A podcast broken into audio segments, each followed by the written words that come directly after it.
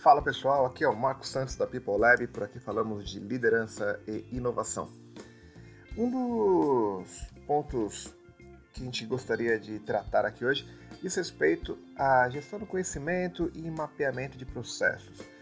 Muitas vezes as pessoas tentam fazer um, uma imersão dentro do seu processo para melhoria desse processo, mas acaba sendo uma visão até mesmo imparcial.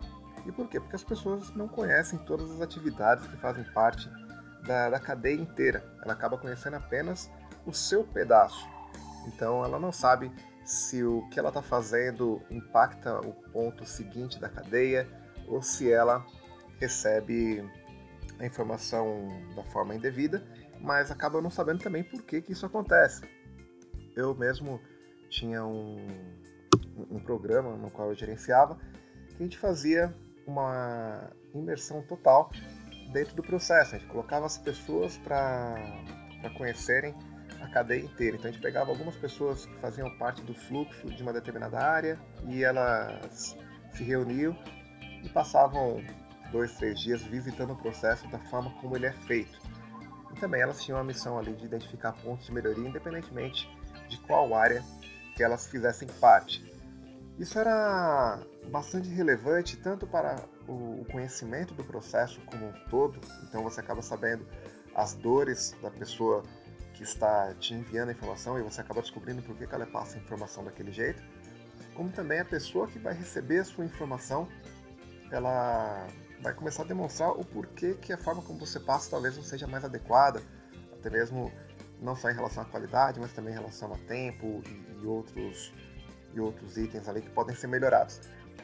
O, além dessa questão de melhoria do processo de conhecimento do processo, também tinha um item que era muito comum e a gente pode até né, imaginar que, que não seja, mas o fato é que muitas vezes as pessoas mesmo não se conheciam dentro desse mesmo processo. Elas apenas faziam a, a sua parte e acabavam por não conhecer todo o processo.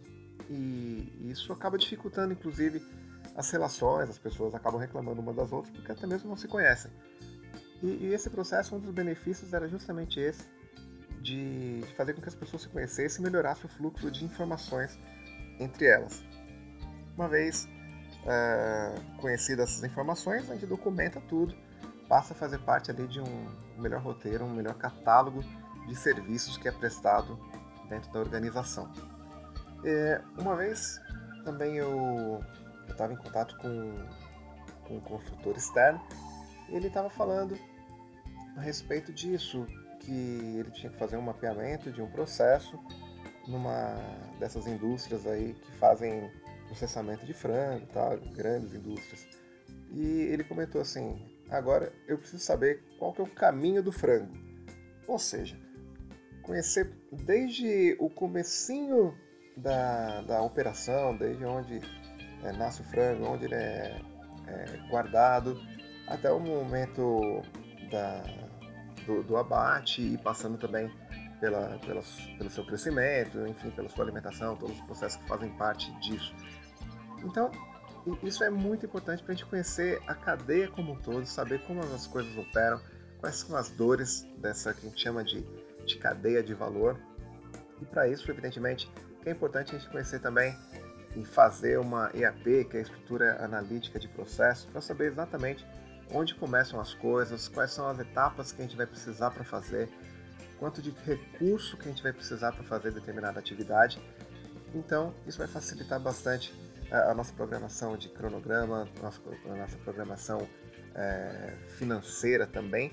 Isso então facilita é, sobremaneira. Muitas pessoas acreditam, não dão muito valor para o mapeamento de processo, porém eu acredito que o mapeamento de processo é a base para praticamente tudo dentro de uma área, dentro de um projeto.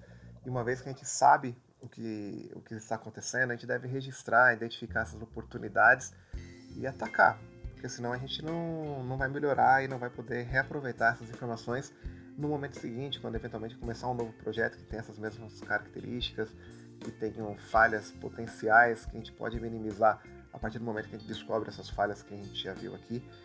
E também, é claro, melhorar o relacionamento entre as pessoas, porque afinal de contas são elas que conduzem o nosso processo.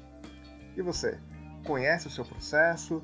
Você já pensou a respeito das pessoas que você interage, as pessoas que recebem sua informação, as pessoas de quem você recebe as informações para processar o seu trabalho? Enfim, qual que é o caminho do frango? Você conhece o Seu Caminho do Frango. Ficamos por aqui hoje. É, continue acessando as nossas páginas no LinkedIn, no Facebook, no, no Instagram, no nosso site peoplelab.com.br e nos vemos aqui. Assine o, o, o nosso podcast também para ficar por dentro de quando surgirem os novos episódios. Valeu, forte abraço e vamos que vamos!